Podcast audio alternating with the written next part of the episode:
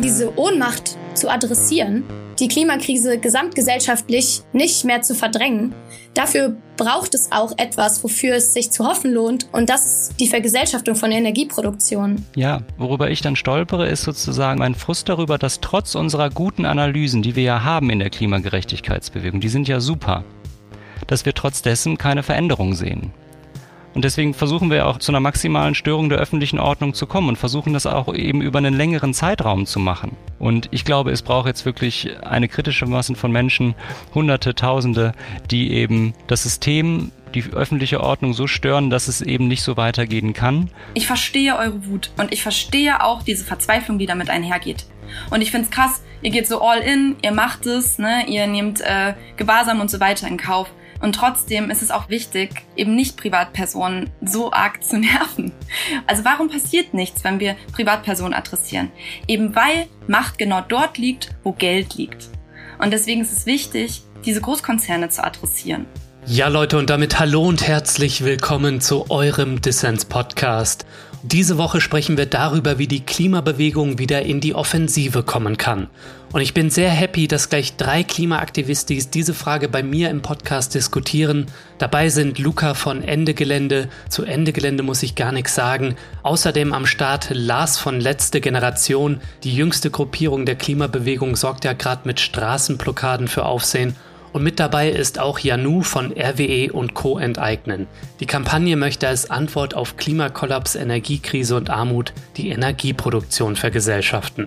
Ich habe sehr viel bei unserem Austausch gelernt. Ich hoffe, das geht auch euch so. Mein Name ist Lukas Andreka und ich wünsche euch viel Spaß mit Dissens.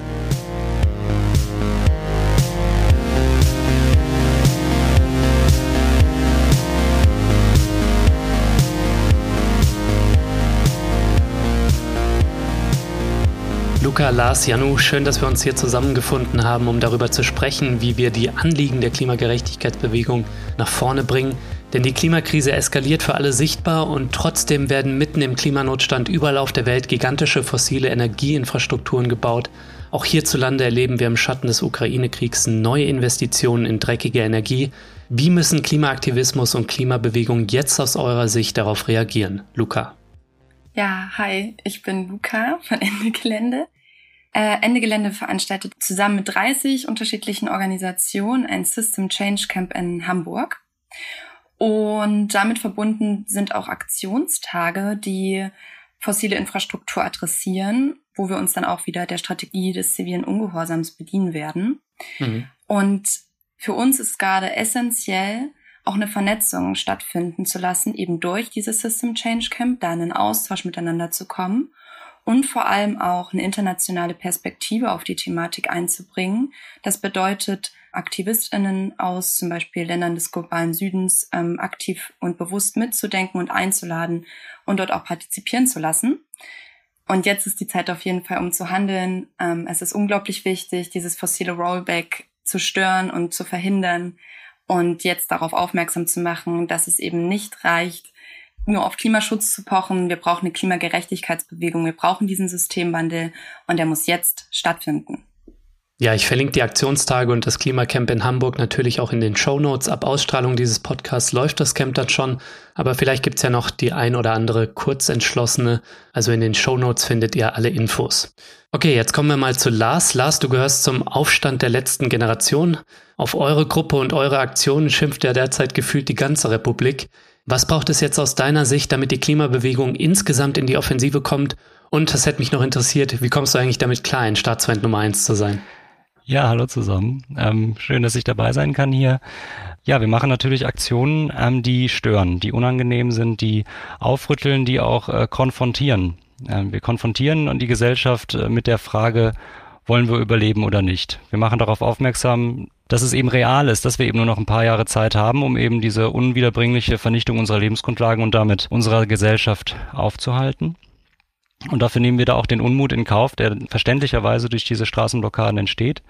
Gleichzeitig beobachten wir aber auch ganz deutlich, seitdem wir im Januar damit angefangen haben, mit diesen wiederholten Straßenblockaden über Wochen, dass sich auch schon der Diskurs verschoben hat. Mhm. Richtung von Störung, das geht gar nicht, immer mehr zu ja, es ist anscheinend notwendig, weil die gängigen Mittel haben ja nicht genügend gebracht. Und es ist jetzt eben genau an der Zeit, dass wir was verändern müssen. Wir haben kein Wissensproblem mehr. Das hat ja die Klimabewegung geschafft. Und das ist ja un unfassbar gut, dass wir jetzt an dem Punkt sind, wo wir alle wissen, dass wir in den Abgrund gehen als Gesellschaft. Und das Phänomen, das wir jetzt hier aber haben, ist ja, warum gehen wir trotzdem weiter? Und wir sind davon überzeugt, ich bin davon überzeugt, dass wir eine Konfrontation brauchen mit dieser Frage. Weil wir sehen ja, über die letzten Jahrzehnte konnten wir sehen, wir schieben es sonst weg. Wir schieben sonst diese Frage weg und deswegen müssen wir das machen. Und dementsprechend nehme ich auch, manchmal ist es natürlich nicht einfach, so viel Unmut zu kriegen, aber nehme ich den Unmut auch hin, weil ich davon überzeugt bin, wir brauchen das jetzt, um äh, ja alle eine lebenswerte Zukunft haben zu können, hier und auf der ganzen Welt. Ja, wir wollen natürlich auch noch mit den anderen beiden hier in um, ähm, unserem Gespräch dann auch noch nachher über Strategien und Taktiken sprechen. Aber Lars, zeig mal kurz deine Hände, die würde ich gerne noch sehen. Also für die Leute da draußen, wir sind ja gerade hier in einem Videochat. Ich habe da jetzt keine Klebstoffreste gesehen, aber da war vielleicht mal was dran, oder? Da waren schon öfter mal Klebstoffreste dran, ähm, je nachdem, wie gründlich einen die Polizei auch von der Straße holt oder nicht. Und äh, natürlich kann es auch ein Risiko birgen, dass man sich da auch mal eine Wunde zuzieht, dass man die Haut ein bisschen mit abreißt. Bisher bin ich noch äh, gut durchgekommen. Es gab aber auch schon andere, wo es mal ein bisschen, ja, weh tat. Aber wir denken, dass es eben notwendig ist, um diese Störung eben zu verlängern. Deswegen kleben wir uns an, damit unser Protest nicht ignoriert werden kann. Wir merken, wenn wir dann auf den Bürgersteig einfach ganz schnell transportiert werden, dann ist im Prinzip schon wieder vorbei und dann kriegen es auch nicht so viele Leute mit. Und dementsprechend ist das äh, ein sehr hilfreiches Mittel, das zu machen. Ja, danke dir soweit. Janu, auch schön, dass du dabei bist. Du repräsentierst hier RWE und Co. enteignen. In der aktuellen Energiekrise erleben wir ja, dass die Energiekonzerne einen großen Reibach machen und ihr wollt das beenden, indem ihr große Stromkonzerne vergesellschaftet. Der Name sagt ja schon, ihr segelt so ein bisschen im Fahrwasser der Berliner Enteignungsinitiative Deutsche Wohnen und Co. enteignen. Muss sich die Klimabewegung jetzt echt Enteignung auf die Fahnen schreiben, um nach vorne zu kommen? Das ist ja schon eine sehr radikale Forderung. Hallo von mir auch erstmal. Vielen Dank, dass ich hier heute eingeladen wurde. Ja, also RWE und Co. enteignen ähm, zeichnet eine sehr klare Analyse gerade von der Klimabewegung. Also wir müssen blockieren, wir müssen stören. Da stimme ich meinen VorrednerInnen zu.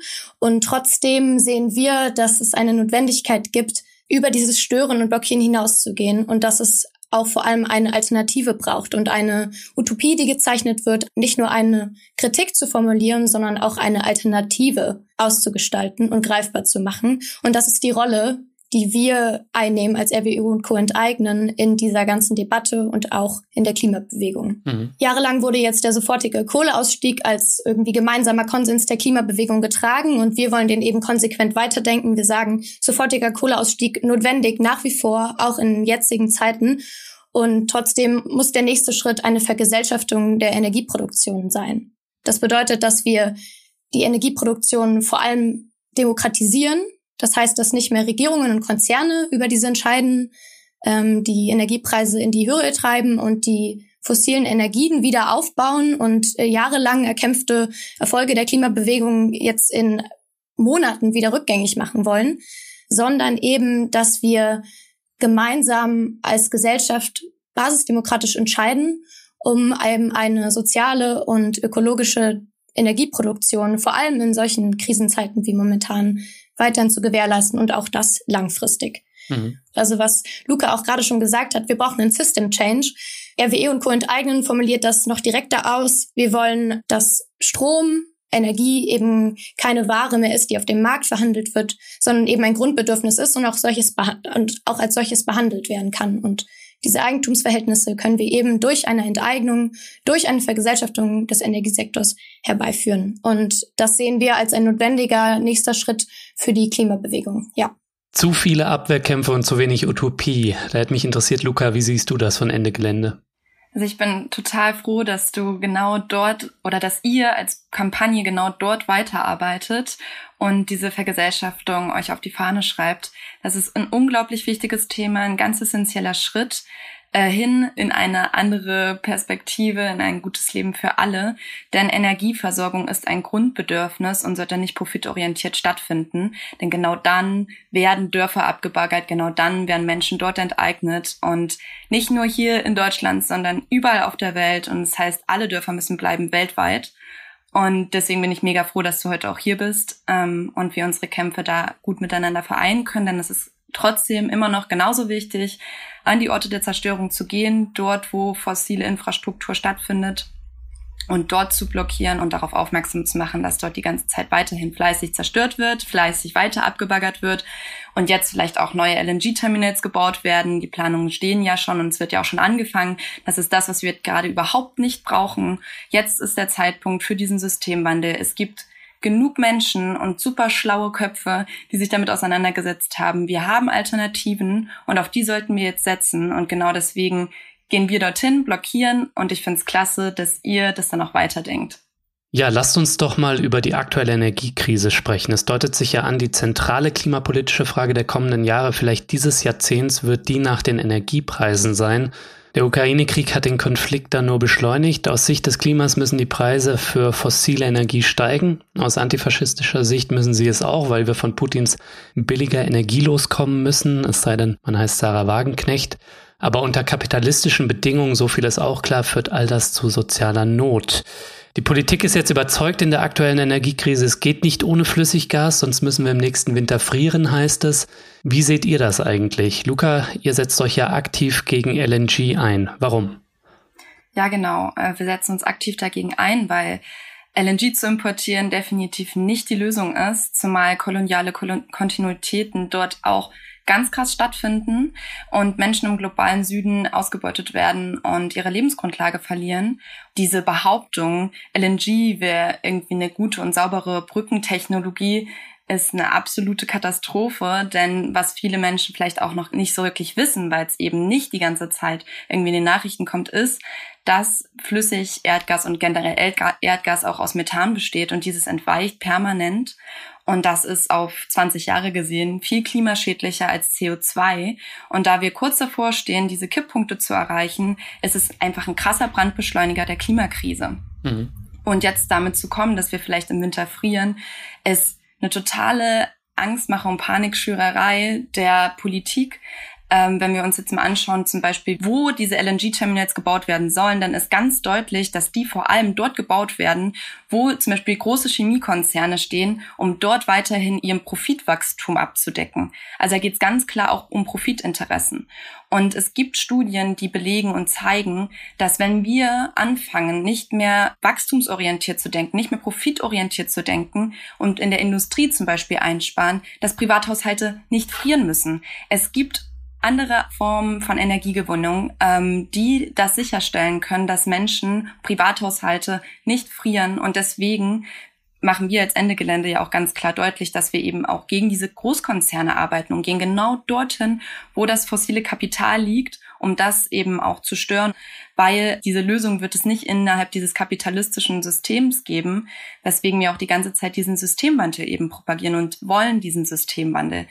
Und es ist einfach unglaublich, dass jetzt gesagt wird, dass Menschen im Winter wahrscheinlich frieren müssen, anstatt ganz klar die Industrie zu adressieren und zu sagen, hey, wir müssen weg von diesem wachstumsorientierten Denken hin zu gemeinwohlorientierten Denken, eine Energieversorgung in Bürgerinnenhand, dezentral, demokratisch. Genau, das wäre jetzt die Lösung und deswegen gehen wir auch nach Hamburg, um das ganz klar und deutlich nochmal aufzuzeigen. Also ich paraphrasiere mal ganz platt, das mache ich immer so gerne im Podcast, das ist so meine Rolle Degrowth als gesamtgesellschaftliches Projekt und nicht Degrowth in der Dusche, so wie es der Wirtschaftsminister Robert Habeck vorgeschlagen hat, der uns ja Tipps gibt, wie wir alle individuell diesen Notstand behandeln können. Ne? Ja, genau. Da stimme ich dir zu. Ähm, ich finde es erschreckend, wie individualisiert diese aktuelle Energiekrise gedacht wird. Also, dass sich wirklich wir uns anhören müssen, dass wir Strom sparen müssen. Ähm, und ich denke, dass die Energiekrise ist real. Das wird nach dem brennenden Sommer, wird das im Winter zu mal. Und diese zwei Krisen müssen wir zusammendenken. Also wir haben jetzt eine aktuelle Energiekrise, die haben wir auch schon lange. Also jährlich wurden bislang auch immer Hunderttausenden Haushalten der Strom abgestellt. Das hat bisher einfach keine Aufmerksamkeit erfahren, aber die Energiearmut gibt es schon lange in Deutschland. Die spitzt sich gerade nur zu. Mhm. Und momentan ist ungefähr ein Viertel der deutschen Haushalte von Energiearmut betroffen. Das heißt, ich sehe durchaus die reale Bedrohung, dass wir im Winter frieren werden. Und wenn ich wir sage, dann meine ich nicht mehr nur sowieso schon marginalisierte, arme Haushalte, die sowieso schon die Strompreise seit Jahren eigentlich nicht mehr tragen können, sondern damit meine ich jetzt auch, dass dieses Problem auch in der Gesamtgesellschaft angekommen ist. Und äh, ich hoffe, dass es dadurch jetzt auch endlich mal die Aufmerksamkeit erfährt, die es eigentlich schon seit Jahrzehnten dafür braucht. Und ich glaube, dass das für uns an dieser Stelle genau der Punkt ist, wo wir diese beiden Krisen zusammendenken müssen. Das habe ich gerade auch schon gesagt. Wir müssen die Energiekrise mit der Klimakrise zusammendenken und verstehen, dass das eine Krise ist. Das sind die Folgen und Ausdrücken einer Krise. Und das ist die Krise der Fossilen. Von den fossilen Energieressourcen habe sich Politik jahrzehntelang abhängig gemacht. Die Auswirkungen davon spüren wir jetzt. Und ich kann nicht verstehen, wie dann eine wirklich die realpolitische, ernst gemeinte Antwort sein kann, dann die Fossilen jetzt wieder auszubauen. Und ich glaube, dass unsere Rolle als Klimagerechtigkeitsbewegung hier auch ganz essentiell ist, uns von den realpolitischen Maßnahmen, insbesondere auch der Grünen, mit denen wir ja auch häufig in Verbindung gebracht wird, uns davon abzugrenzen mhm. und daran zu appellieren, dass es andere Methoden gibt, um kurzfristige Energieversorgung zu gewährleisten. Es gibt Hilfspakete, es gibt die sofortige Ausstellung ähm, der Stromsperren, die Profite der Konzerne könnten umverteilt werden. Luca, du hast es gerade schon gesagt, die Industrie wird bevorzugt und das sowohl in der Energiekrise jetzt wie auch schon davor. Also die Strompreise für die Haushalte waren schon immer doppelt so hoch für die Industrie. Und ich glaube, da braucht es ganz klar eine Verschiebung und aber auch vor allem eine Langfristigkeit darin. Und die liegt nicht darin, jetzt weiterhin die Fossilen auszubauen, sondern eben jetzt eine ganz radikale Energiewende zu machen und da eine Vergesellschaftung zu fordern, um das endlich eben aus der Kontrolle von Regierungen und auch Konzernen zu nehmen. Und ich denke, dass wir da jetzt auch sehr schnell sein müssen, dieses Thema auch von links zu thematisieren. Ja, okay, die Vergesellschaftung großer Energiekonzerne, die lässt sich natürlich nicht bis zum nächsten Winter umsetzen, aber ja, nu, du hast ja auch schon Soforthilfen angesprochen, die Menschen helfen, die es wirklich brauchen, nicht so wie beim Tankrabatt und an die Profite der Konzerne rangehen. Ich würde gerne kurz Lars die Gelegenheit geben, weil letzte Generation hat ja lange ein Essen-Retten-Gesetz gefordert und jetzt geht es vor dem Eindruck der Energiekrise und des fossilen Rollbacks gegen die Pläne, mehr Öl in der Nordsee zu fördern. Also was ist dein Eindruck, Lars? Wie kann die Klimabewegung in dieser Energiekrise sinnvoll intervenieren? Ja, ich stimme da meinen VorrednerInnen auf jeden Fall zu, dass das alles ganz schön schief läuft hier gerade. Und es gibt tausende von Baustellen, wo wir einhaken müssen. Wir haben ein Essen-Retten-Gesetz gefordert, um die ja, Lebensmittelverschwendung hier zu verringern, gleichzeitig damit auch natürlich CO2 einzusparen durch die Überproduktion, die stattfindet gerade. Wir haben jetzt unter dem Motto sind wir auf die Straßen gegangen, stoppt den fossilen Wahnsinn, weil genau, es ist vollkommen klar, wenn wir das jetzt weiter so machen, was die Politik vorhat, dann gehen wir über die Klippe und vernichten unsere Lebensgrundlagen unwiederbringlich. Das ist eben physikalisch so. Wir haben äh, von der Regierung gefordert, dass sie uns eine Erklärung gibt, dass es kein neues Nordseeöl geben wird. Das hat sie jetzt auch so halb getan, hat die Bundesregierung hat es jetzt so ein bisschen auf die Länder auch noch geschoben, äh, dass das ja auch ein bisschen deren Hand äh, war, obwohl äh, ja natürlich die Bundesregierung da auch ganz kleinen Riegel vorschieben muss. Jetzt, dass wir jetzt noch weitere fossile Infrastruktur hier erschließen, noch mehr Ressourcen erschließen. Mhm. Ich bin Psychologe, ich bin kein Ökonom, ich bin kein Jurist, ich weiß nicht wie und wie genau wir das jetzt alles äh, durchkriegen. Ich weiß, dass wir uns momentan nicht mit der Frage beschäftigen, wollen wir überleben oder nicht. Und das ist sozusagen dagegen, wo wir Widerstand leisten müssen, dass wir das weiter ignorieren. Und es wird ja deutlich daran, es wird ja deutlich in den letzten Jahrzehnten und jetzt auch seit der Krise, dass die Regierung nicht die notwendigen Maßnahmen einleiten wird. Sie hat uns kein Essen-Retten-Gesetz gegeben, obwohl es keinen guten Grund dagegen gibt. Sie macht kein, sie macht jetzt gerade kein Tempolimit, sie macht keinen kostenlosen ÖPNV. Ähm, sie baut weiter die fossile Infrastruktur aus in der Zeit. Äh, das, das geht einfach nicht. Und wir müssen akzeptieren als Gesellschaft, dass sie das auch nicht machen wird, wenn wir uns nicht dagegen auflehnen. Und das ist eben die Frage, mit der ich mich ganz viel beschäftige und wo auch meine Leidenschaft im Aktivismus liegt, ist weniger in der Klima- und Energiepolitik. Wir, wir haben doch die ExpertInnen in diesem Land, das zu wuppen wir haben auch die demokratischen Mittel, um das hinzukriegen. Die Frage ist doch, wie kommen wir an den Punkt, dass wir uns selber in die Lage versetzen, das auch zu machen? Weil wir sehen momentan die Menschen, die die Verantwortung haben, das zu machen. Die tun das nicht. Das ist die Situation, vor der wir stehen. Ich, ne, ich stimme euch beiden da vollkommen zu. Die ganzen Sachen, die ihr gesagt habt, sind alle unfassbar wichtig. Aber die Frage ist doch, wie kommen wir dahin? Wie machen die das? Okay, Luca, warum wird zu wenig für Klimaschutz und nichts für Klimagerechtigkeit getan und wie schaffen wir es, das, was getan wird? Ja, klar, wir können uns fragen, warum wird nichts getan und so weiter. Und die Frage lässt sich doch gut beantworten, nämlich weil immer in diesem kapitalistischen System, in dem wir leben, der Profit an oberster Stelle steht. Eine riesengroße fossile Lobby dahinter arbeitet. Und genau diese Dinge müssen wir adressieren. Und genau deswegen ist es wichtig, dann einen Systemwandel zu fordern. Denn in diesem kapitalistischen System wird es diese Veränderung, die wir so dringend brauchen, so nicht geben können. Vor allem, wenn wir global denken, vor allem, wenn wir auch in Regionen denken, wo jetzt die Klimakrise schon so enorm akut ist, dass Menschen tagtäglich sterben oder fliehen müssen oder Klimaaktivistinnen aufs härteste verfolgt werden, teilweise sogar ermordet werden. Und genau deswegen ist es auch wichtig, diese Vernetzungen stattfinden zu lassen, auch international da einen Augenmerk drauf zu lenken mhm. und zu sagen, so kann es nicht weitergehen. Es kann nicht sein, dass der globale Norden sich die ganze Zeit auf Kosten des globalen Südens den Luxus weiterhin irgendwie finanzieren lässt, vor allem diese Großkonzerne. Und es gibt Strategien, um ein gutes Leben für alle zu ermöglichen. Und es ist wichtig, dass wir genau das auch mitdenken, da eben weiterzudenken. Wohin wollen wir? Was möchten wir? Und wie schaffen wir das? Okay, wie siehst du das, Janu? Weil jetzt gerade auch schon ähm, von Lars, meine ich, CO2-Einsparung genannt wurde, das finde ich immer, ich finde das auch ein großer Knackpunkt, wenn wir über die Zukunft der Klimabewegung nachdenken. Und ich glaube, wenn sich die Klimabewegung nur auf CO2 einsparen fokussiert und das passiert an einigen Stellen und an anderen wird die Klimabewegung auch nur darauf reduziert, dann verpasst die Klimabewegung ihr transformatives Potenzial und auch eben das Potenzial, sich mit anderen sozialen Bewegungen zu verknüpfen. Ich glaube, wir müssen uns nicht nur auf die Auswirkungen fokussieren und darauf, die eben einzudämmen und eben möglichst heile durch diese Klimakrise zu kommen, sondern eben auch, und ich glaube, das ist der Knackpunkt, der gerade manchmal ein bisschen aus dem Blickfeld gerät, auf die Ursachen. Und ich würde mir wünschen, dass es dort manchmal eben eine strategische Debatte mehr darüber gibt oder auch eine inhaltliche Diskussion. Was ist denn diese Ursache? Mhm. Und ich frage mich da manchmal, ob die Klimabewegung da überhaupt einen Konsens drüber hat. Also wir sind super divers aufgestellt und das, das ist auch was, was die Klimabewegung auch aufzeichnet.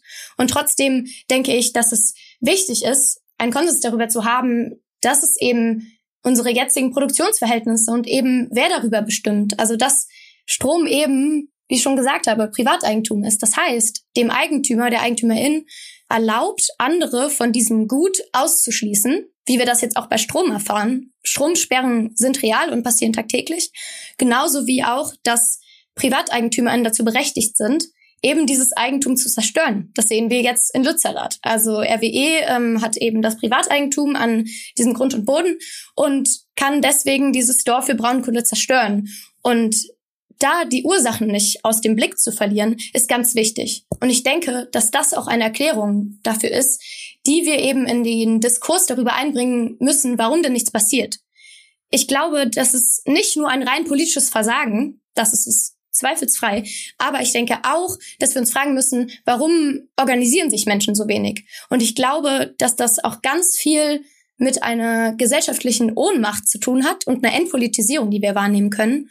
Und ich denke, dass um diese Ohnmacht zu adressieren, die Klimakrise gesamtgesellschaftlich nicht mehr zu verdrängen, dafür braucht es auch etwas, wofür es sich zu hoffen lohnt und sich lohnt, diese Ohnmacht aufzugeben. Und das ist eben die Vergesellschaftung von Energieproduktion und zusammen die Energieproduktion demokratisch, sozial und ökologisch eben zu produzieren. Ja, schön. Wir sind natürlich direkt in die Strategiedebatte geschlittert. Das hat die inhaltliche Ebene. Was ist das Problem? Wer sind die Gegner und wo wollen wir gemeinsam hin? Darüber muss sich, glaube ich, in der Klimabewegung echt noch verständigt werden. Hier nicken alle, wenn es um System Change geht, aber einen breiten Konsens dafür sehe ich in der Klimabewegung noch nicht. Also es muss weiter über Klimaschutz versus Klimagerechtigkeit und grünes Wachstum versus Degrowth debattiert werden. Und die andere Dimension, die ich sehe, ist halt die der Taktiken, der Protestformen Gerade jetzt durch die Aktionen der letzten Generation ist das auch nochmal virulenter und wird diskutiert, auch in der Klimabewegung, ob aus der Wut geborene Alltagsblockaden das richtige Mittel sind. Lars, ihr bekommt von außen, aber eben auch aus Teilen der Klimabewegung einiges an Kritik zu hören. Warum seid ihr denn überzeugt, dass Menschen im Alltag zu blockieren jetzt Gebot der Stunde ist und nicht zum Beispiel an die Orte der Zerstörung zu gehen, wie es das Konzept von Ende Gelände vorsieht? Ich stimme euch inhaltlich total zu, was ihr sagt. Vor allen Dingen, was wir inhaltlich machen müssen, um aus dieser Krise irgendwie rauszukommen. Worüber ich dann stolpere, ist sozusagen mein, mein Frust darüber, dass trotz unserer guten Analysen, die wir ja haben in der Klimagerechtigkeitsbewegung, die sind ja super, dass wir trotz dessen keine Veränderung sehen. Und da frage ich mich wirklich, nehmen wir mal an, wir haben die perfekte Problemanalyse. was passiert dann mit dieser Analyse? Die sagen wir dann der Öffentlichkeit und der Politik. Und das ist aber etwas, was ich eben schon seit Jahren beobachte. Die, die Analyse ist ja gut, die ist da. Und dann passiert aber nichts damit.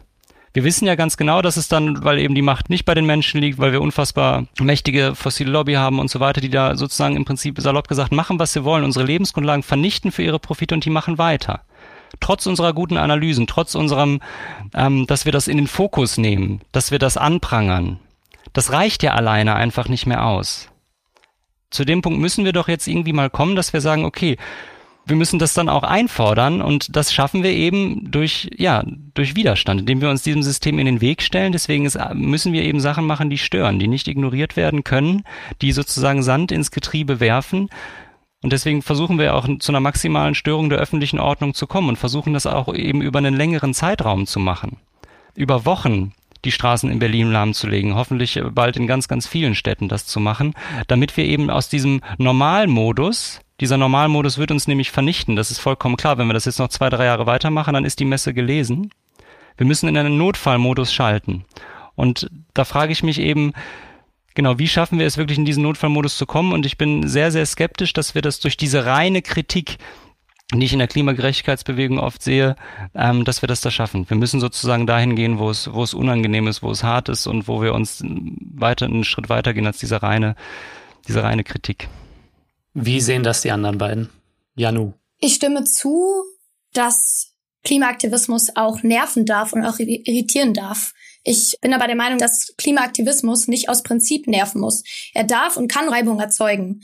Und ich sehe eben auch, dass Emotionen politisiert werden müssen. Eben das, diese Ohnmacht, die wir empfinden, das Weltschmerz, den wir empfinden, dass der irgendwo hingeht und dass wir den kanalisieren und eben damit arbeiten und was damit machen. Aber mir ist ganz wichtig, dass diese Emotionalisierung nicht entpolitisiert wird. Ich denke, es ist klar geworden als Klimabewegung, wir können Widerstand. Widerstand können wir. Was ich mich frage, ist, können wir auch was aufbauen? Und können wir irgendwie auch ein danach denken gemeinsam? Und was ich auch beobachte, dass es gerade in der Klimabewegung eine Vereinzelung gibt, die auch dadurch stattfindet, dass es eben häufig eine Zusammenarbeit gibt für eine Aktion und es danach sich die Kooperation wieder auflöst. Und ich glaube, dass wir uns da eben fragen müssen, wie können wir irgendwie wieder Bewegungsmomente schaffen, wo wir wieder zusammenkommen. Und ich glaube, dieser Podcast ist ein guter Anfang und wir versuchen das eben auch im August, Ende August, am 27.08. in Köln mit unserer Großdemonstration weiterzudenken. Die läuft unter dem Motto Enteignen statt Krise, eine klimagerechte Zukunft aufbauen. Und ist eben auch strategisch genau dort gesetzt, weil wir es für wichtig halten, uns nicht in unseren einzelnen Kämpfen zu verlieren, die wir zu führen haben, nämlich dass Lützerath abgebaggert werden soll, dass die Regierung immer noch nichts tut, ähm, dass wir einen System Change brauchen und da irgendwie Aktionen zivilen Ungehorsams zu machen, sondern dass wir da auch irgendwie gemeinsame Momente schaffen, wo wir auch mal irgendwie langfristig über Strategien sprechen und auch langfristig in der Kooperation miteinander bleiben. Mhm. Und ich denke, wenn wir uns auch die letzten Jahre analytisch anschauen, dass wir an vielen Stellen und insbesondere Fridays for Future da so eine Appellstrategie gefahren haben. Also wir haben super viel appelliert und ich finde das auch bis zu einem gewissen Grad total nachvollziehbar, weil wir leben eben in einer Gesellschaft, wo wir nicht die Macht haben, wo die Macht nicht direkt bei der Gesellschaft liegt, sondern eben nur stellvertreterisch, parlamentarisch. Und ich denke, dass es da ganz wichtig ist, nicht aus dem Blick zu verlieren, dass es doch letztendlich darum geht, so eine Gegenmacht aufzubauen und eben die Macht über die Produktionsmittel wieder in die Hand der Gesellschaft zu geben. Luca, gerne. Ich schließe mich da an. Also Klimaaktivismus darf ruhig nerven, aber wen? Das ist doch die spannende Frage. Wen soll Klimaaktivismus nerven? Doch nicht, doch nicht Privatpersonen. Und genau das propagiert Ende Gelände ja auch. Also wir richten uns gegen Großkonzerne, gegen diese kapitalistische Infrastruktur, die die ganze Zeit nur darauf aus ist, Profit zu generieren, mehr Macht für weniger Menschen, mehr Geld für wenig Menschen auf dem Rücken von viel zu vielen Leuten und vor allem auch Ländern des globalen Südens. Und genau das müssen wir adressieren. Dort müssen wir nerven. Dort müssen wir hinschauen, weil dort passiert das alles. Und wenn wir auch in diese Debatte jetzt reingehen, jetzt zum Beispiel zu überlegen, ja, ähm, in Bezug auf Großkonzerne, wie sind diese Konzerne aufgebaut? Ist es nicht irgendwie auch paradox anzunehmen, dass irgendwelche Aufsichtsräte und keine Ahnung, Firmenchefs besser darüber entscheiden können, wo Energie herkommt, wie wir die verteilen sollen? Sollte das nicht lieber bei den Menschen liegen, die tatsächlich Energie verbrauchen oder die diese Energie tatsächlich produzieren? Also ArbeiterInnen zum Beispiel? Und nur um den Bogen kurz auch zu schlagen, in Hamburg gab es jetzt die letzten Wochen einen riesengroßen Streik von HafenarbeiterInnen. So. Es fängt ja an. Dort gehen die Leute auf die Straße. Und genau diese Menschen müssen wir mit unserem Aktivismus auch erreichen.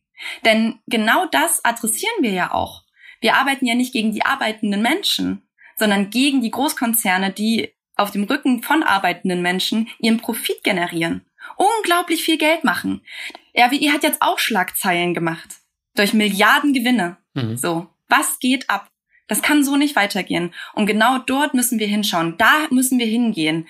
Und diese Menschen müssen wir adressieren. Und das ist einfach unglaublich wichtig, dass wir schauen, wo nerven wir? Wo greifen wir ein? Wen adressieren wir mit unserem Aktivismus? Und wen denken wir auf jeden Fall mit? So, das ist auch wichtig. Wen denken wir auch mit? Und da denke ich jetzt vor allem auch an arbeitende Menschen. Und es ist unglaublich wichtig, diese Menschen auch zu adressieren und vor allem gegen diese Großkonzerne zu arbeiten, gegen die fossile Infrastruktur, das fossile Kapital, wo jetzt Milliarden reingepuffert werden. Und ihr merkt, ich bin unglaublich wütend. Und es ist wichtig, dass ich wütend bin. Und es ist wichtig, dass wir wütend sind. Es ist wichtig, dass diese Emotionen auch nach außen getragen werden, weil die ein unglaubliches Schaffenspotenzial mit sich bringen. Aber es ist auch wichtig, diese Emotionen nicht zu instrumentalisieren und Panik zu machen, sondern ganz strategisch und klug vorzugehen und dort eine diverse Bandbreite an Aktionsmöglichkeiten zu schaffen. Also sei es jetzt ein Klimacamp oder Vortragsreihen oder direkte Aktionen, ja, oder eine Vernetzung international stattfinden zu lassen. Die anderen beiden haben sich jetzt schon gemeldet. Ich möchte trotzdem an Luca kurz eine etwas zugespitzte Frage zurückspielen, weil sie jetzt so ein bisschen angesprochen hat. Also hier scheinen sich alle einig zu sein. Blockieren, stören ist wichtig und gut, ja. Und dazu gehören auch Formen des zivilen Ungehorsams, so, ne? Und du hast jetzt gerade so ein bisschen die Frage aufgeworfen, aber wer ist denn der Adressat und wie wird das klug eingesetzt, das Mittel? Sind das Privatpersonen? Sind das die Konzerne? Ist das die Politik? Und da schien mir so ein bisschen eine Kritik durch. Wir haben uns hier verpflichtet, in dem Gespräch konstruktiv, kritisch und solidarisch miteinander zu sprechen. Aber da schien mir jetzt so ein bisschen eine Kritik durch an dem Aufstand der letzten Generation, die sich ja im Alltag auf Autobahnen, auf Straßen setzen und Privatpersonen blockieren.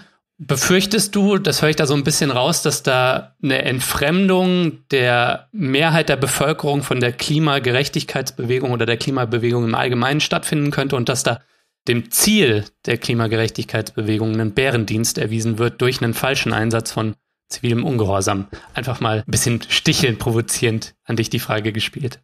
Ja, was ich eben ja schon gesagt habe, ähm, ist es für uns ja wichtig, eben nicht Privatpersonen so arg zu nerven oder ähm, ganz strategisch und klug vorzugehen und zu sagen, wen wollen wir eigentlich äh, adressieren und eine Analyse stattfinden zu lassen von gesellschaftlichen Strukturen und zum Beispiel festzustellen, hey, Kapitalismus, ja gut, das ist ein großes, ne, es ist ein schwammiges Wort, aber so diese Profitmaximierung irgendwie auch im Hinterkopf zu behalten. Und wo stören wir denn gerade am meisten? Also warum passiert nichts, wenn wir Privatpersonen adressieren?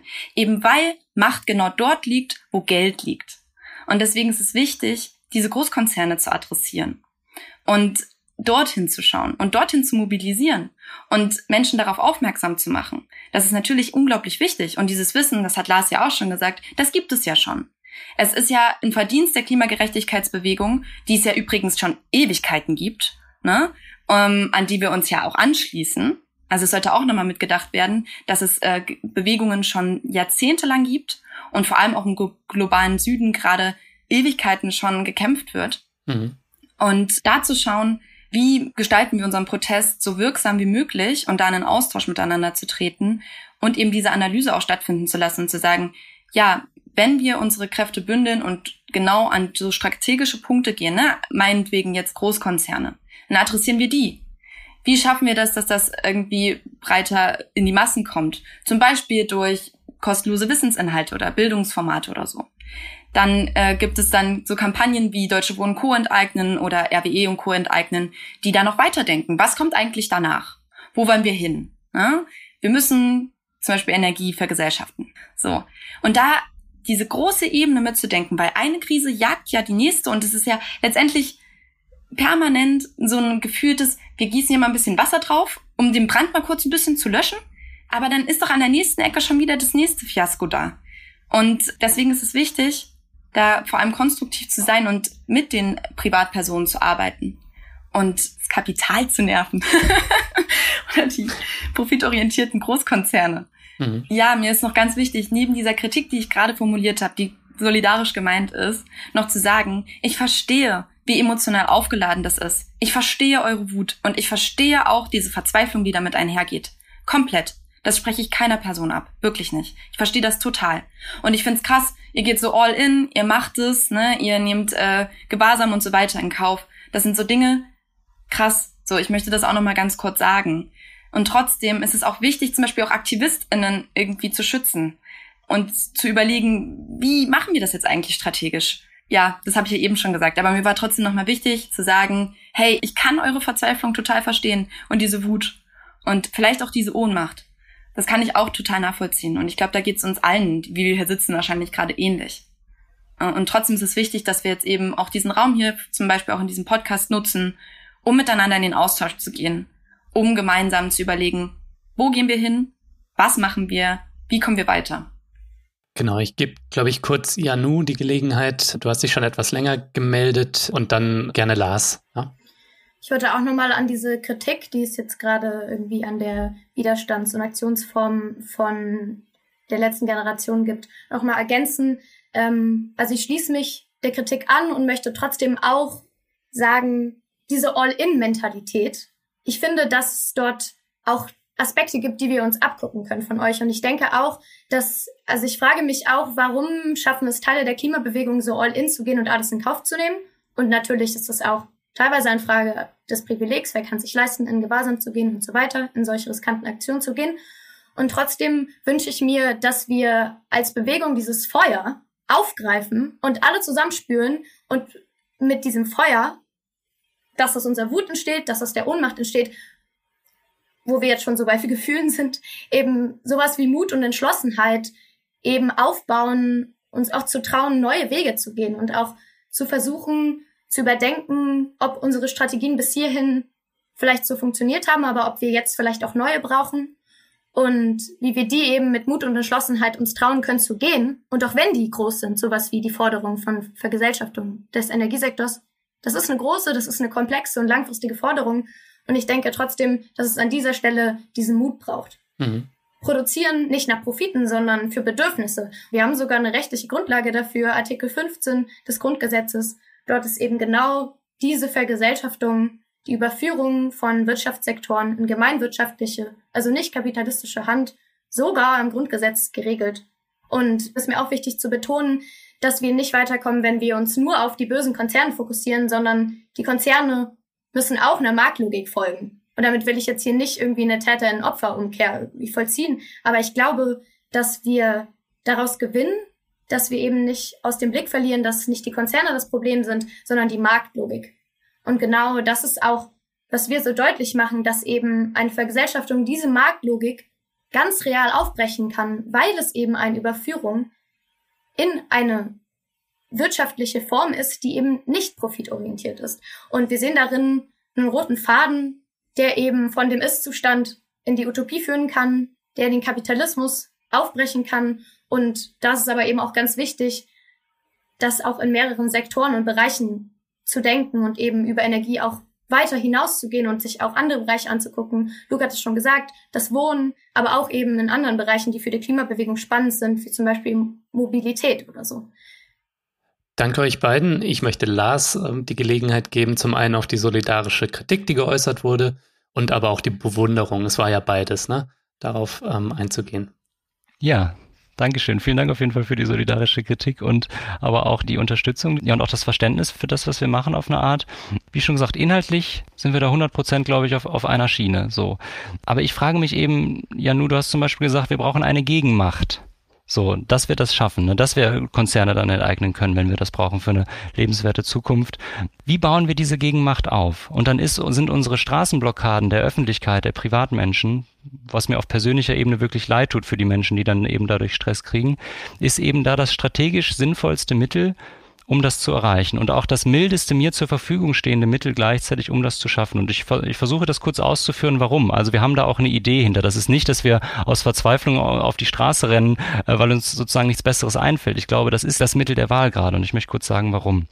Nämlich, wir haben ja festgestellt, wir brauchen eigentlich keine Aufmerksamkeit dafür. Alle wissen, dass wir Entschuldigung für die, für die Ausdrucksweise, komplett am Arsch sind. Das ist eigentlich in der Gesellschaft schon so ziemlich durchgesickert. So. Wir brauchen dementsprechend also eine Entscheidung, wollen wir da raus aus dieser Situation oder nicht? Und dann merke ich eben, Aufmerksamkeit zu erzeugen darauf, das reicht einfach nicht mehr. Wir müssen sozusagen was verändern. Wir haben mit 24 Menschen Straßen blockiert, über sechs Wochen und haben eine nationale Debatte ausgelöst über Essen retten. Es ging bis in die Ministerien hinein, haben die sich über die, die Legitimation von zivilem Ungehorsam zerstritten öffentlich. Und das sind Spannungen, die man eben aufbaut, wenn man so stört, dass von der Gesellschaft nicht ignoriert werden kann weil, und von den Medien nicht ignoriert werden kann, weil das eben intensiv ist, weil das Konfrontation ist, weil das ja, Frust ist, der da ist, weil da Verzweiflung ist, die da ist. Da kommt die Gesellschaft nicht dran vorbei und dann bewegt sich nämlich auch die Politik. So können wir Druck aufbauen. Ich habe selber eigenhändig Pipelines abgedreht und bin da geblieben, habe gewartet, habe gesagt, hier, ich habe das gemacht, Strafverfahren äh, sind in der Pipeline. Über 30 Mal haben wir das gemacht. Das hat kaum jemanden interessiert in der Öffentlichkeit. Ne, da haben wir Zuspruch bekommen aus der, aus der Klimarechtschaftsbewegung. Es ist ja cool, dass ihr jetzt auch die fossile Infrastruktur blockiert. Aber wir haben damit bei weitem nicht den gleichen Impact gehabt, wie wir das mit den Straßenblockaden haben. Und wir merken ganz deutlich, wenn wir auf diese Straße gehen, dann, dann machen wir diesen Konflikt sichtbar zwischen, es geht alles genauso weiter, aber es kann eigentlich nicht genauso, genauso weitergehen wie jetzt. Und dafür ist das eben der mildeste Hebel, den ich habe. Ich wünschte, ich könnte so einen Hebel finden, wo ich so viel Spannung gesellschaftlich aufbauen kann, ohne Privatpersonen da in ihrem ihrem Alltag zu stören, dann würde ich das sofort machen. Aber diesen Hebel sehe ich nun mal leider nicht und ich sehe auch, wenn wir sozusagen die mächtigen KapitalistInnen adressieren, dass die das wunderbar wegstecken können, wie die, wie die Pipeline-Betreiber uns einfach wunderbar ignorieren konnten und dann die Politik dementsprechend auch ganz ruhig bleibt. Und wenn wir eben diese Straßenblockaden machen, dann kommt es zu dieser gesellschaftlichen Spannung, dann wird diese Frage aufgeworfen, ist das okay, was die machen? Mhm. Sind das Straftäter? Sollten die eingesperrt werden? Oder haben die, haben die vielleicht doch einen Punkt? Ich meine, die Aktionsform würde ich nie machen, das ist total schlimm, sagen dann viele. Aber ja, wir haben doch eigentlich dieses Problem. Und, die, und dann kommt sozusagen auch die Wissenschaft, kriegt dann sozusagen die Möglichkeit ähm, oder die Zivilgesellschaft, sich zu positionieren und zu sagen, ja, unabhängig, was wir von denen halten, wir haben dieses Problem und die haben eigentlich recht. Und deswegen gehen wir sozusagen nicht davon aus, dass wir da als die Guten rausgehen aus dieser Geschichte, sondern unser Ziel ist es, was zu verändern. Das ist das Ding. Und das ist nämlich das, wo, wo ich immer stehen bleibe sonst in dem üblichen Diskurs. Wie verändern wir was? Und da merke ich, wir fühlen uns selbstwirksam. Ich fühle mich sozusagen, seit ich bei der letzten Generation Straßenblockade mache, viel weniger ohnmächtig als ich das vorher war, weil ich gemerkt habe, wir haben, wir können da einen Einfluss nehmen, wir können einen Unterschied machen, wir können Druck aufbauen und das finde ich spiegelt sich auch sozusagen in den Zahlen wieder. Wir haben mit 24 Menschen angefangen das zu machen, ähm, diese Straßenblockaden. Und wir waren ähm, jetzt fünf Monate später, waren wir zehnmal so viele Menschen, die das gemacht haben. Und wir werden jetzt wieder Menschen einladen, um im Herbst mit hoffentlich nochmal einem Vielfachen von dem die öffentliche Ordnung zu stören, weil und auch sind, und wir sind inzwischen bereit dafür auch ins Gefängnis zu gehen, wenn die Regierung sich dann so entscheidet. Weil das zeigt dann nämlich auf, die Situation, in der wir uns befinden, die Regierung, die nicht bereit ist, das zu machen. Und ich glaube daran, ich, wir müssen daran glauben als Widerstandsbewegung auch, dass die Öffentlichkeit, die schweigende Mehrheit sozusagen, eigentlich auch überleben möchte. Und dass wenn wir sie mit der Frage konfrontieren und dass sie dann nicht dran vorbeikommen, weil da eben, und wenn nicht Emotionen mit dem Spiel sind, dann komme ich daran nicht vorbei, sonst drücke ich das einfach weg. Dass sie sich dann auch für das Überleben entscheiden. Und dann können wir uns gemeinsam an den Tisch setzen und über Lösungen diskutieren. Aber ich sehe, das brauchen wir, um so eine Art Gegenmacht aufzubauen. Wir müssen uns an die Öffentlichkeit, an die schweigende Mehrheit richten und sie mit der Frage konfrontieren, wollt ihr überleben oder nicht? Weil wir merken ja, dass Großdemonstrationen das nicht machen. 1,4 Millionen Menschen 2019 haben diese Gegenmacht nicht aufgebaut. Das heißt, deswegen denke ich, müssen wir uns jetzt ganz dringend für alle, die sich das, ne, die sich das zutrauen die, die das machen können, in den zivilen Widerstand gehen, weil wir haben, wir haben keine Zeit mehr. Diese, um die Diskurse zu führen, um die Debatten zu führen, die müssen natürlich auch machen, aber das reicht alleine nicht mehr aus, weil in das Zeitfenster schließt sich. Wie hat es Guterres zusammengefasst, der Generalsekretär? Kollektive Handlung oder kollektiver Suizid? Das, jetzt, es geht darum, jetzt was zu, zu machen, sozusagen. Danke. Ich möchte den anderen beiden Gelegenheit geben. Janu, du hast dich, glaube ich, gemeldet. Ich stimme dir natürlich zu, dass Gegenmacht aufbauen in gewisser Maßen auch so wie so die königliche Disziplin ist, wenn es eben um Bewegungen geht und Utopie. Also die Transformationsfrage ist natürlich irgendwie die, woran sich die Köpfe zerbrechen. Keine Frage. Und trotzdem glaube ich, dass solche Aktionsformen, die irritieren und stören, man darf nicht vergessen, diese Bilder nutzen sich ab. Also irgendwann irritiert das die Leute nicht mehr. Und ich glaube, da, das darf man nicht vergessen. Und ich glaube auch, dass man auch aufpassen muss, dass, also keine Frage, ihr habt Diskussionen erzeugt und eben Aufmerksamkeit bekommen und das ist auch wichtig, dass die gibt und trotzdem frage ich mich manchmal, ob es dort nicht eine Verschiebung gab von der Aufmerksamkeit vom Narrativ hin zur Aktion. Also dass es eigentlich, wie du ja schon gesagt hast, eine Diskussion darüber gibt, wie weit zivile Ungehorsam gehen kann, aber dass eben gar nicht das der Inhalt sein sollte. Und ich weiß natürlich, das liegt manchmal auch nur begrenzt in eurer Hand.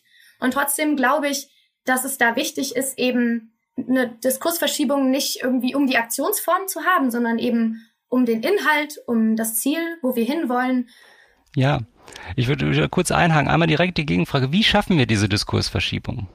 Wie kommen wir dahin? Weil indem wir das den Leuten einfach nur sagen, schaffen wir keine Diskursverschiebung. Das sehen wir doch seit Jahrzehnten, wo, wo die Klimakatastrophe im Raum steht. Die Diskursverschiebung hat nicht stattgefunden. Deswegen frage ich mich, wie soll, wie soll das passieren, ohne dass wir uns erstmal daran reiben, ist das okay, Widerstand zu leisten und nicht, um darüber dann die wichtigen Fragen klären zu können.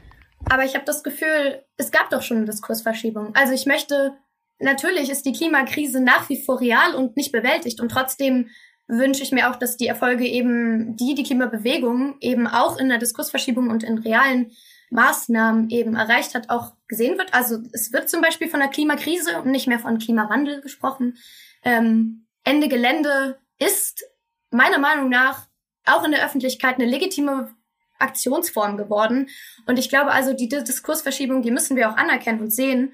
Und das ist auch das, was wir als Kampagne total oft äh, erfahren. Also wir arbeiten mit Begriffen wie Enteignung, Vergesellschaftung. Wir bekommen da massiven Gegenwind. Das sind Begriffe, die konnotiert werden mit Privatpersonen, die enteignet werden, wo das was gänzlich anderes ist. Wir werden vergleichgesetzt mit Verstaatlichung, mit realsozialistischen, planwirtschaftlichen Regimen, wie zum Beispiel auch der DDR. Also es gibt da unglaublich starke vorherrschende Diskurse und Vorbehalte gegen eben so diese Begrifflichkeiten und ja auch letztendlich unsere Forderungen. Und ich glaube, dass, also wir beobachten da auch, seit wir eben veröffentlicht haben, seit wir die Vergesellschaftung von Energieproduktion fordern, auch eine Diskursverschiebung und hinzu, also wir machen einen ganz schön krassen Sprung nach links damit. Das ist uns bewusst. Und uns ist auch bewusst, dass da dann erstmal nicht alle hinterherkommen. Aber was wir eben auch bemerken, ist es, dass es eine zunehmende Verschiebung gibt und Leute zunehmend auf uns zugehen und mit uns Gespräch kommen und Interviews führen. Und wenn wir dann erklären, dass es bei einer Vergesellschaftung eben nicht um eine Verstaatlichung geht, dass es da nicht drum geht, allen Leuten alles wegzunehmen, dass das nicht Enteignung bedeutet, sondern eben einen Aufbau von einer ganz neuen Wirtschaftsform. Ich glaube, das ist ganz wichtig. Und weil du gefragt hast, wie man die Menschen dazu bringt, auch eben was zu machen. Ich stimme dir dazu, die Aufmerksamkeit ist da, das Bewusstsein ist da, aber das wird ja verdrängt. Also ich glaube, darin sind wir uns einig. Was ich da reinwerfen will, wahrscheinlich auch eine ganz schön psychologische Argumentation, die aber einen politischen Kern hat. So eine Verdrängung hat doch eine Ursache. Nämlich, weil für viele Menschen gar nichts anderes denkbar ist als das Wirtschaftssystem, das System, in dem wir jetzt leben. Und ich glaube, dass das ein kognitiver und politischer Punkt ist, den es aufzulösen gibt, eben Alternativen denkbar zu machen, ungreifbar zu machen. Ja, ich ähm, möchte, glaube ich, Luca die Gelegenheit geben. Du hast dich jetzt auch schon länger gemeldet. Also genau, da knüpfe ich jetzt auch gerade an. Ne? Also ich glaube, dieser Wind um welche Aktionsform und so weiter, das führt letztendlich dazu, dass aus dem Blick verloren wird, worum geht's eigentlich gerade, ne? Also wofür kämpfen wir, was wollen wir und was wollen wir definitiv nicht? Und genau das muss in den Diskurs kommen. Es muss über die Inhalte diskutiert werden und nicht zu sehr, welche Aktionsform ist jetzt legitim und welche nicht. Und wenn wir da in die Geschichte zurückblicken, dann ist Ende Gelände mittlerweile eine Akteurin, die totale Anerkennung teilweise auch erfährt, ne, durch äh, Zivilgesellschaft und so weiter. Also die Aktionsform ist natürlich am Anfang haben auch angeeckt und so, aber mittlerweile sind wir auf jeden Fall ein großes Bündnis, äh, was repräsent, also was definitiv auch eine Klimagerechtigkeitsbewegung ist, die viele Menschen für sich eben auch vereint. Ne? Und wir dürfen auch nicht aus dem Blick verlieren, dass so Widerstandskämpfe und Bewegungen, die gibt es, wie gesagt, schon jahrzehntelang. Und in anderen Ländern wird schon so krass gekämpft, dass es, glaube ich, wichtig ist, auf diese inhaltliche Ebene eben zu gehen und Dinge greifbar zu machen. Und dieses greifbar machen, das funktioniert ja auch im Kleinen schon. Ne? Wie organisiere ich mein Bündnis? Ne? Basisdemokratisch be beispielsweise. Ne?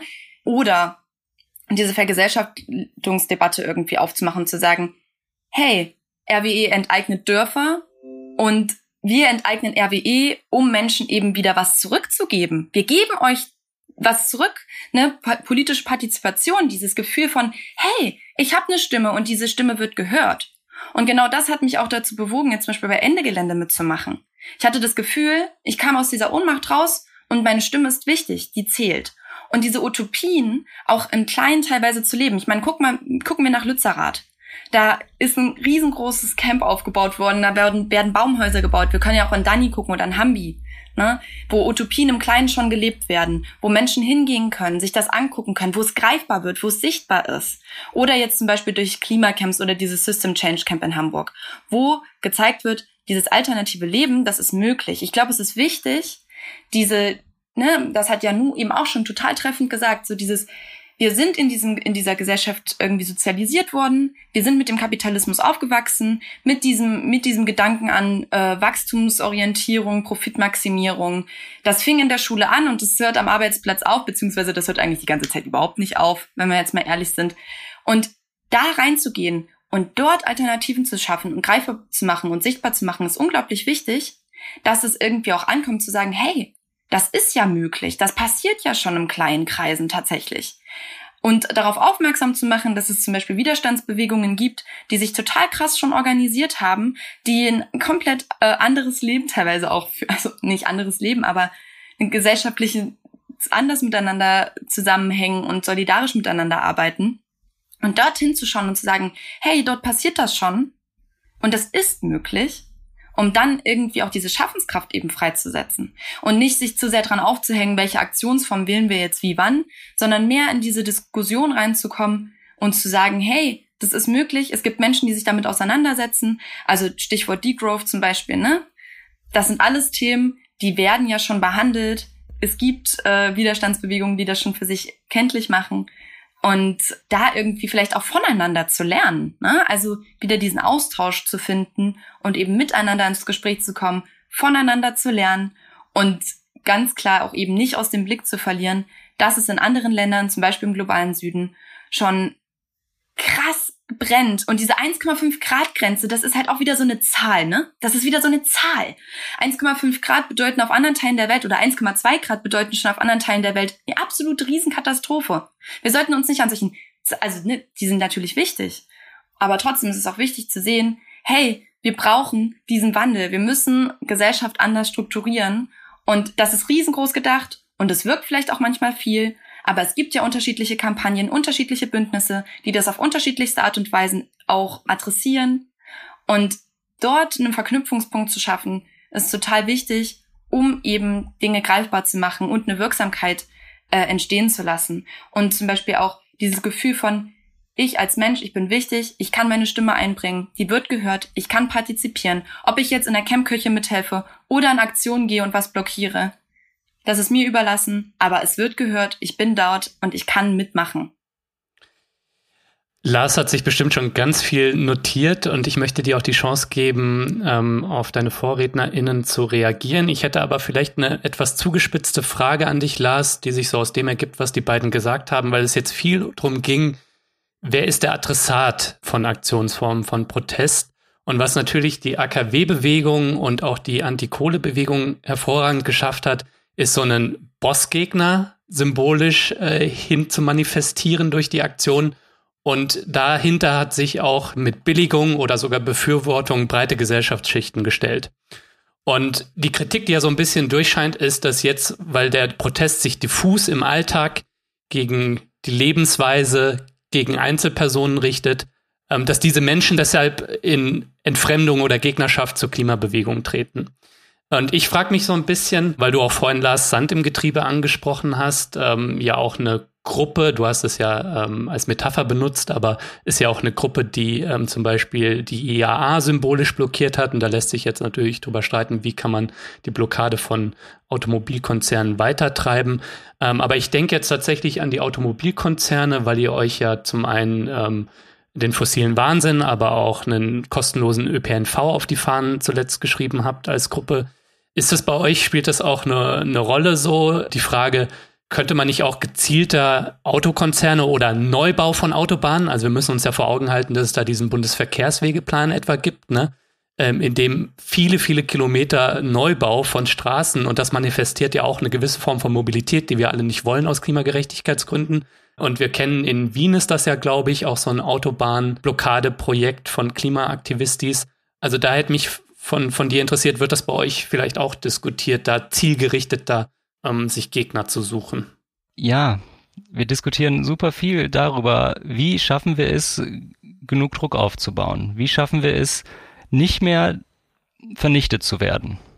Selbst die stockkonservative UN warnt jetzt ja vor dem totalen gesellschaftlichen Kollaps.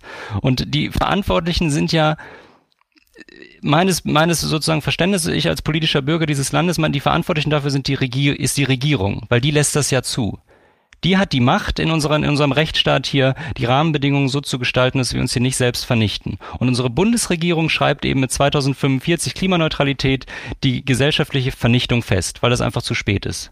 Dann sind wir in, in den Abgrund halt gefallen. Und dann ist halt die Frage, wie schaffen wir es, das denen nicht weiter durchgehen zu lassen, dass das passiert?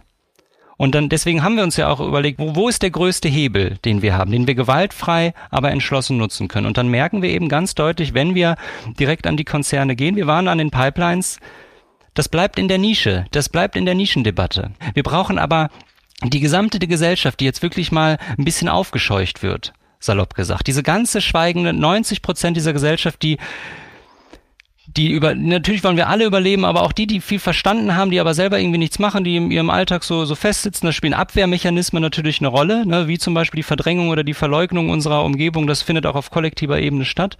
Und dann brauchen wir eben eine Konfrontation, sonst kann man Abwehr nicht überwinden. Ohne Konfrontation kommt man da nicht entlang kommt man da nicht durch. Und wenn wir aber immer nur diesen Diskurs bedienen, wo, wo sowieso allen klar ist, ja, die Konzerne machen das falsch, ja, die Autoindustrie, der Verkehrssektor, dann kommen wir nicht aus dieser Nischendebatte raus, um die gesamte Gesellschaft zu aktivieren, sozusagen. Wie aktivieren wir diese Gesellschaft? Und dazu brauchen wir eben die Störung der öffentlichen Ordnung. Und dafür ist die Autobahnblockade das mildeste Mittel. Und wir sagen den AutofahrerInnen ja auch, wir sitzen nicht hier, weil sie Auto fahren. Wir sitzen hier, weil das dann sonst ignoriert wird, was wir machen. Und es tut mir wirklich leid, dass Sie jetzt hier nicht durchkommen, aber es geht leider nicht anders. Wir müssen, wir dürfen das der Regierung nicht weiter durchgehen lassen. Und dann merken wir wirklich ganz deutlich, dann kommt die Regierung nicht an uns vorbei und über die Aktionsform kommt sie auch nicht mehr an dem Thema vorbei. Und wir haben das gemerkt nach immer den Blockaden. Dann melden sich immer mehr Stimmen jetzt zu Wort, die sagen, ja, die haben halt recht. Wir gehen hier halt alle drauf. Mhm. Und noch ein Punkt zu der zu der Arbeiterklasse. Wir haben hier eine deutsche Regierung, die Handlungen zulässt, die unsere gesellschaftlichen Kurs so zulässt, dass die ganze Arbeiterklasse auf der ganzen Welt im globalen Süden, die überhaupt keinen Einfluss nehmen können, weil sie eben nicht an diesen großen Hebeln sitzen, so wie wir hier in Europa mit der ganzen Macht im globalen Norden, die dann die Natur da ausbeuten, die Ressourcen etc., dass wir uns auch für diese Menschen auf die Straße setzen, weil die, die dagegen gar nichts machen können, dass unsere Regierung deren Lebensgrundlagen vernichtet. Das ist auch der Hintergrund, vor dem wir das machen. Und das muss man, finde ich, auch immer mitdenken. Das ist eine bittere Pille, die wir schlucken, dass wir dann hier normale Bürgerinnen und Bürger stören, aber das ist der, ich sehe keinen anderen Weg, der effektiv sein kann. Und für mich kann wirklich keine Antwort mehr sein.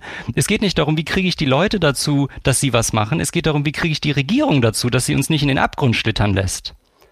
Und da kann ich doch nicht ernsthaft mehr davon ausgehen, und das muss ich mit aller Deutlichkeit sagen, dass da eine Demo was dran ändern wird. Weil wir gesehen haben, dass 1,4 Millionen Menschen, die das einfordern, daran nichts ändern. Das heißt, wenn wir jetzt nicht davon ausgehen können, das Zehnfache zu mobilisieren, müssen wir Wege finden, wie wir das denen nicht weiter durchgehen lassen. Ich, ich kann es nicht mehr äh, mit äh, ja hinnehmen. Deswegen setze ich mich jetzt diesem System in den Weg und da ist eben diese Straßenblockade das Effektivste, was ich als einzelne Person machen kann. Das fühle ich ganz stark. Okay. Und RWE und Co. enteignen und Ende Gelände schaffen es nicht aus der Nische raus. So ein bisschen?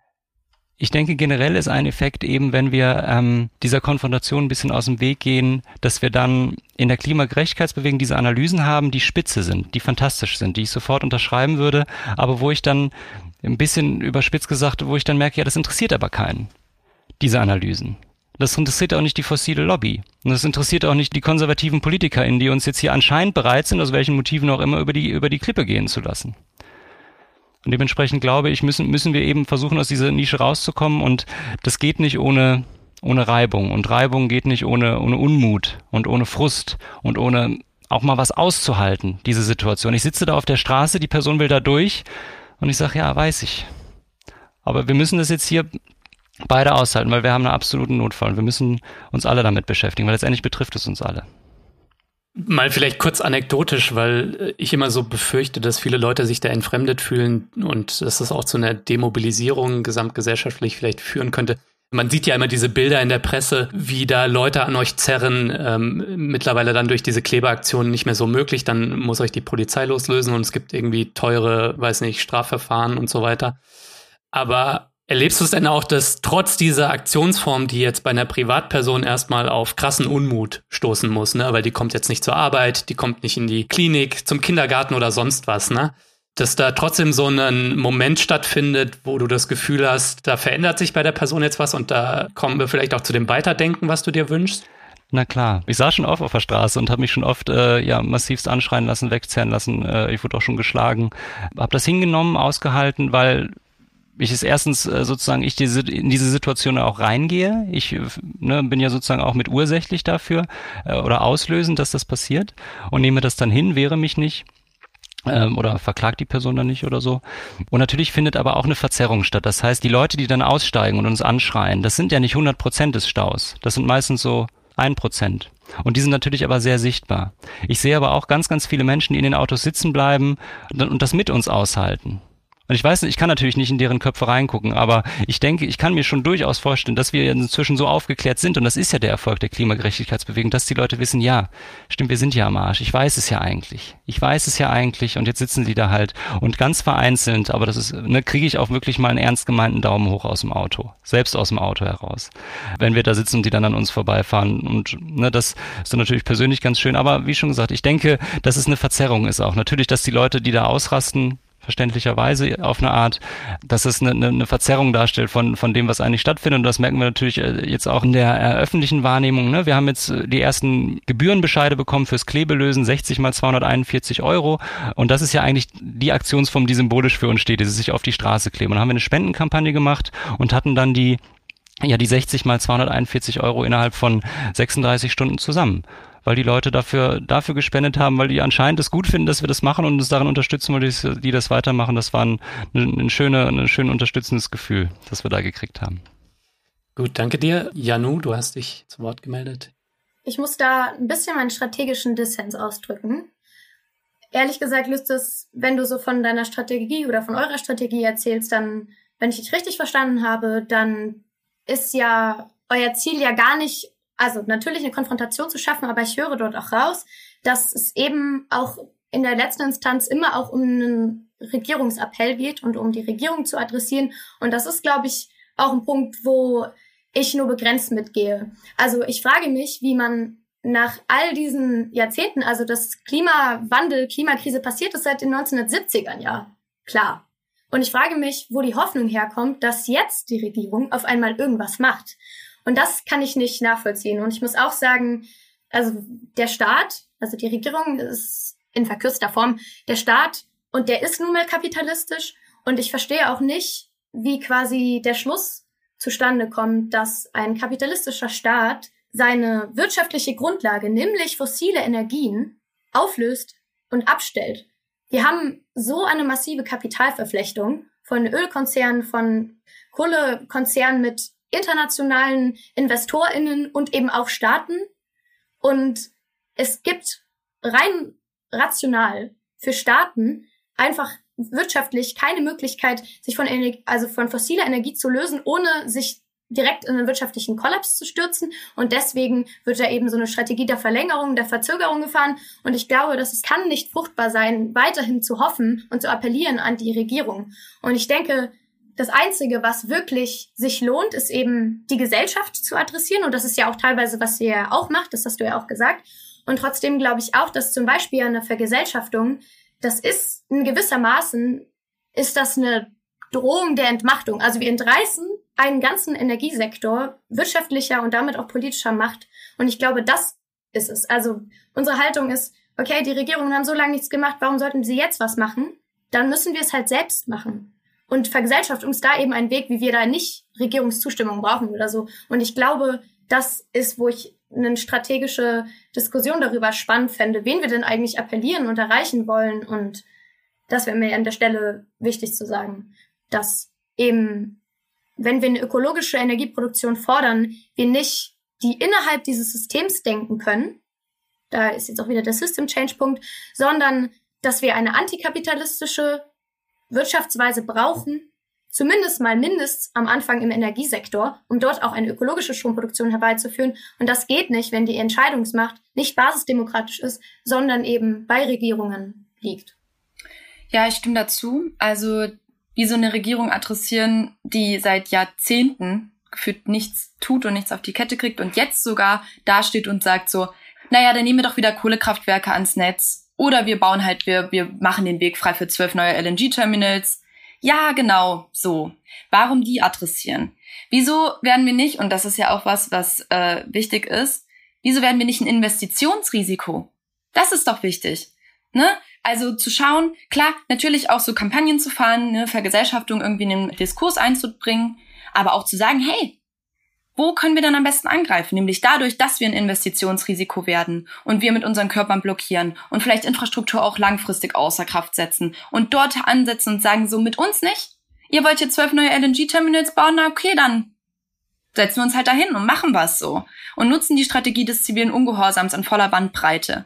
Und das hat die Geschichte ja auch schon gezeigt, dass sich ziviler Ungehorsam ja auch nie nur darin erschöpft hat, sich auf die Straße zu setzen oder eine Demonstration zu machen, sondern wirklich aktiv einzugreifen, ein Investitionsrisiko darzustellen und zu sagen, mit uns nicht, wenn ihr hier was investieren wollt, dann zahlt ihr das doppelt und dreifach und noch mehr und noch mehr. Und das müssen wir adressieren. Und wir sind super viele Menschen und wir würden das super gut schaffen, wenn wir strategisch dorthin gehen, wo wir eben Investitionen, naja, riskieren können, ne? Also wo wir sagen können, hey, dort greifen wir jetzt ein und machen dort was ganz akut und vor allem auch sichtbar. Ne? Also, und ich will auch nochmal ganz kurz sagen, Ende Gelände ist ja auch dadurch total sichtbar geworden durch die Aktion, ne, in die Kohlegruben reinzugehen und reinzurocken und dort äh, in weißen Malerinnenanzügen. Also die, wir kennen diese Bilder. Die waren total medienwirksam.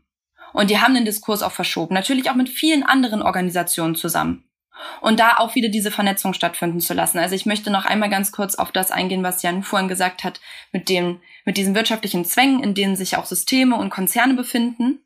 Und dort nochmal darauf aufmerksam machen. Es gibt zum Beispiel auch eine Kampagne, mit der wir uns solidarisch zeigen, nämlich Debt for Climate, wo es darum geht, dass Länder des globalen Südens ja in diesem Schuldenwust ersticken und deswegen die ganze Zeit schon gezwungenermaßen weiter in fossile Infrastruktur investieren müssen und dort abbauen müssen, ne? Und dass wir dann halt sagen so, nee, wir müssen, wir brauchen da diesen Schuldenschnitt und wir müssen da auch Zahlungen hinfließen lassen, weil wir sind ja letztendlich, also ne, Großkonzerne des globalen Nordens haben dort total ausgebeutet und dort irgendwie hinzugehen und zu sagen, wir müssen raus aus diesem, diesen wirtschaftlichen Zwängen, diesen Profitorientierung und die Schulden irgendwie zum Beispiel auch tilgen. Ne? Also da gibt's ja auch diese Kampagne dazu mit der wir uns solidarisch zeigen.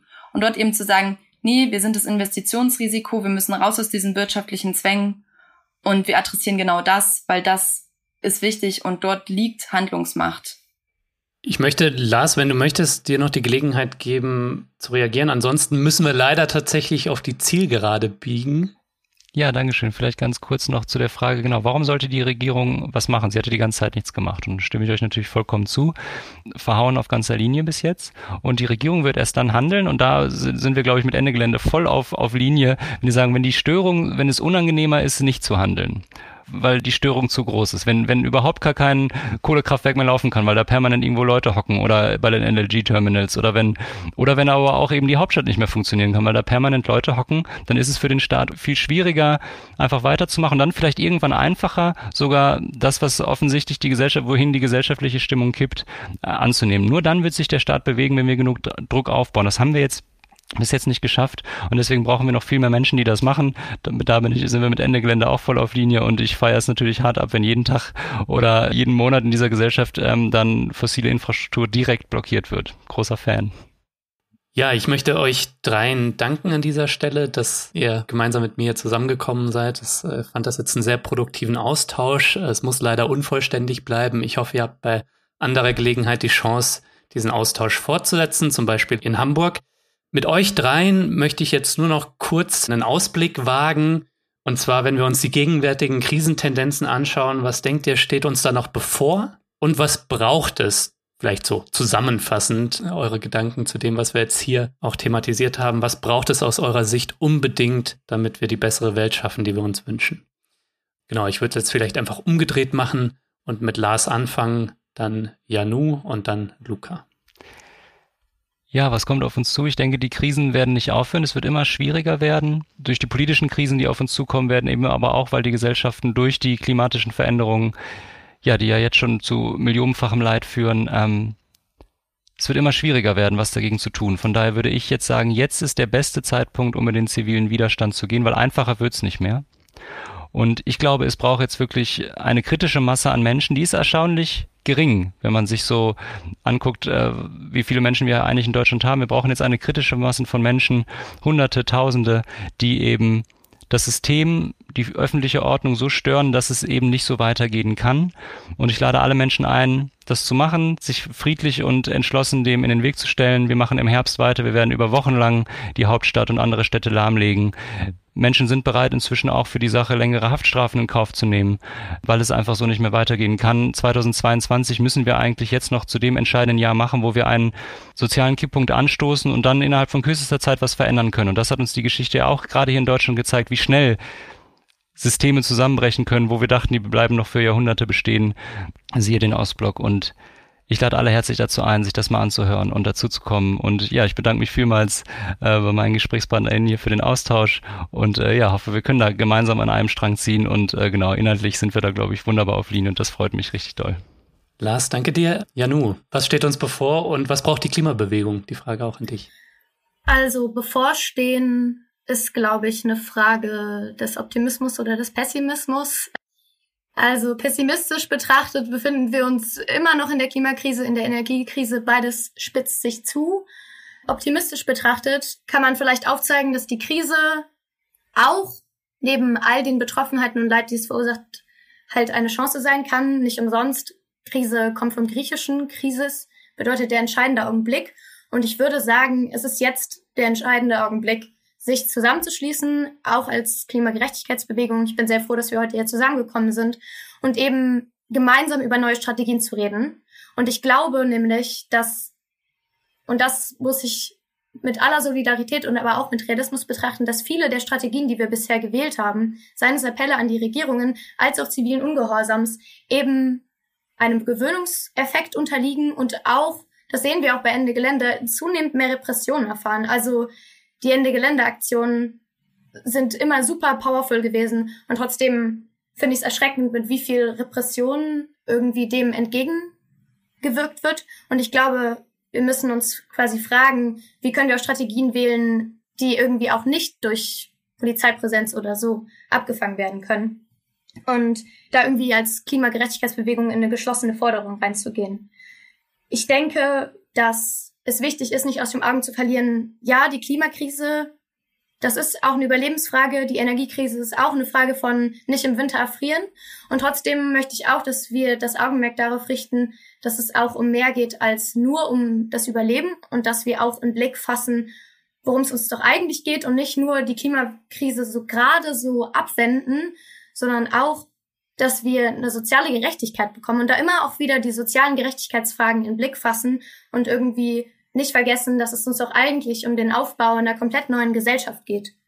Und wir denken, dass im Sommer, Ende Sommer, am 27.08. in Köln unsere Großdemonstration mit anschließenden Workshops ein guter Ort sein kann, wo solche Strategien diskutiert werden können, wo wir uns solidarisch miteinander an Tisch setzen und uns gemeinsam auch die Krisen auch unserer Bewegung anschauen und uns die auch die als gemeinsame Krisen verstehen und da versuchen, gemeinsame Lösungen zu finden für. Und ich würde sagen, ihr seid alle herzlich eingeladen, zu unserer Demonstration zu kommen, sei es um strategisch und uns irgendwie miteinander auseinanderzusetzen und auch für alle anderen HörerInnen da draußen, die zusammen mit uns eine Vergesellschaftung der Energieproduktion fordern wollen, für eine soziale, demokratische und ökologische Stromproduktion eintreten wollen und zusammen mit uns sagen, enteignen statt Krise.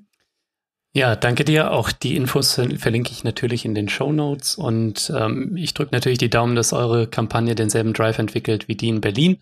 Und dann werden wir uns auch nicht zum letzten Mal gehört haben. Ja, Luca, du hast das Abschlusswort. Ja, Lukas, da stellst du zwei sehr wichtige und aber auch schwierige Fragen. Was steht uns noch bevor? Wir befinden uns gerade in einer Situation, in der eine Krise die nächste jagt, die Krisen sich die Hand geben und eng miteinander auch verwoben sind.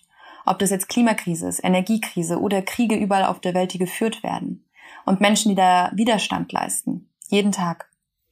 Und manchmal kommt es einem vielleicht auch so vor, als könnte man das alles gar nicht auflösen und ähm, es entsteht ein Ohnmachtsgefühl. Und genau deswegen braucht es diesen Moment jetzt, in dem wir unsere Inhalte nach außen tragen, motivierend vielleicht auch wirken und durch unsere Forderungen überzeugen und die eben an die Menschen bringen. Zum Beispiel durch Formate wie diesen Podcast oder durch Vortragsreihen, Bildungsinhalte, die für jeden Menschen zugänglich sind oder durch Klimacamps, wo wir Utopien im Kleinen schon leben, gemeinsam, solidarisch miteinander etwas aufbauen, an das wir äh, glauben. Oder eben auch direkte Aktionen, an denen sich Menschen beteiligen können. Das sind alles richtig wichtige Instrumente. Und nicht zu guter Letzt auch die Vernetzung unterschiedlicher Klimagerechtigkeitsbewegungen untereinander und Kämpfe zu verbinden. Das sind alles Elemente, die wir jetzt als Klimagerechtigkeitsbewegung brauchen. Und an der Stelle ist auch nochmal wichtig zu sagen, es ist wichtig, die Menschen zu adressieren und nicht auf eine Regierung zu hoffen, die sich seit Jahrzehnten nicht rührt und immer wieder leere Versprechungen macht und diese bricht und nicht hält. Und das merken wir jetzt auch gerade ganz deutlich in Hamburg bei der Anmeldung des System Change Camps, wie uns die Regierung und die Versammlungsbehörden dort permanent Steine in den Weg legen und uns diese Camp-Anmeldung fast verunmöglichen. Und das muss man sich mal auf der Zunge zergehen lassen. Zumal es jetzt auch ein Urteil gab was Klimacamps und Protestcamps unter eine besondere Schutzwürdigkeit stellt. Und das ist nochmal ganz wichtig, auch äh, klar und deutlich zu sagen. Ich stimme ja nur auch zu. Repressionen gegen Klimagerechtigkeitsbewegungen und Klimakämpfe haben auch in Deutschland sehr dolle zugenommen. Es hat sich zugespitzt. Und genau deswegen ist es wichtig, Aktivistinnen auch konsequent zu schützen, gut aufzuklären, ähm, sich miteinander solidarisch zu zeigen und sich nicht alleine zu lassen und ähm, Menschen auch nicht zu verbrennen, sondern dahin zu bewegen, einfach zu motivieren und die Menschen mitzureißen. Und genau darin liegt unsere Stärke und unser Potenzial. Und das sollten wir jetzt nutzen. Und wir sollten für diesen Systemwandel einstehen. Und diese Forderungen müssen wir ganz klar und deutlich nach außen tragen, um ganz klar und deutlich zu sagen, das gute Leben für alle ist möglich und wir fangen jetzt damit an.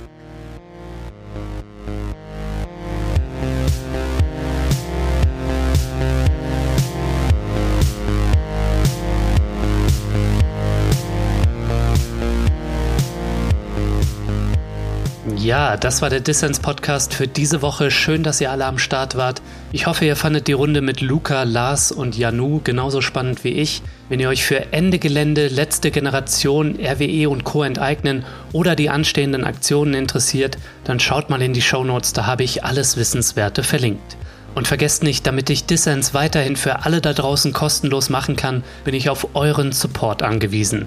Erzählt allen Leuten von Dissens, hinterlasst positive Bewertungen auf den Plattformen und wenn ihr könnt, dann werdet doch Fördermitglied. Dabei sein könnt ihr schon ab 2 Euro im Monat und ihr tut damit nicht nur etwas Gutes, nein, es winken auch Goodies und ihr habt jede Woche die Chance auf ein Verlosungsgeschenk. Auch dieses Mal gibt es für Fördermitglieder was Cooles abzustauben. Infos hierzu ebenfalls in den Show Notes. Alles klar, das war's dann auch von mir soweit. Bleibt nur noch zu sagen, danke euch fürs Zuhören und bis zum nächsten Mal.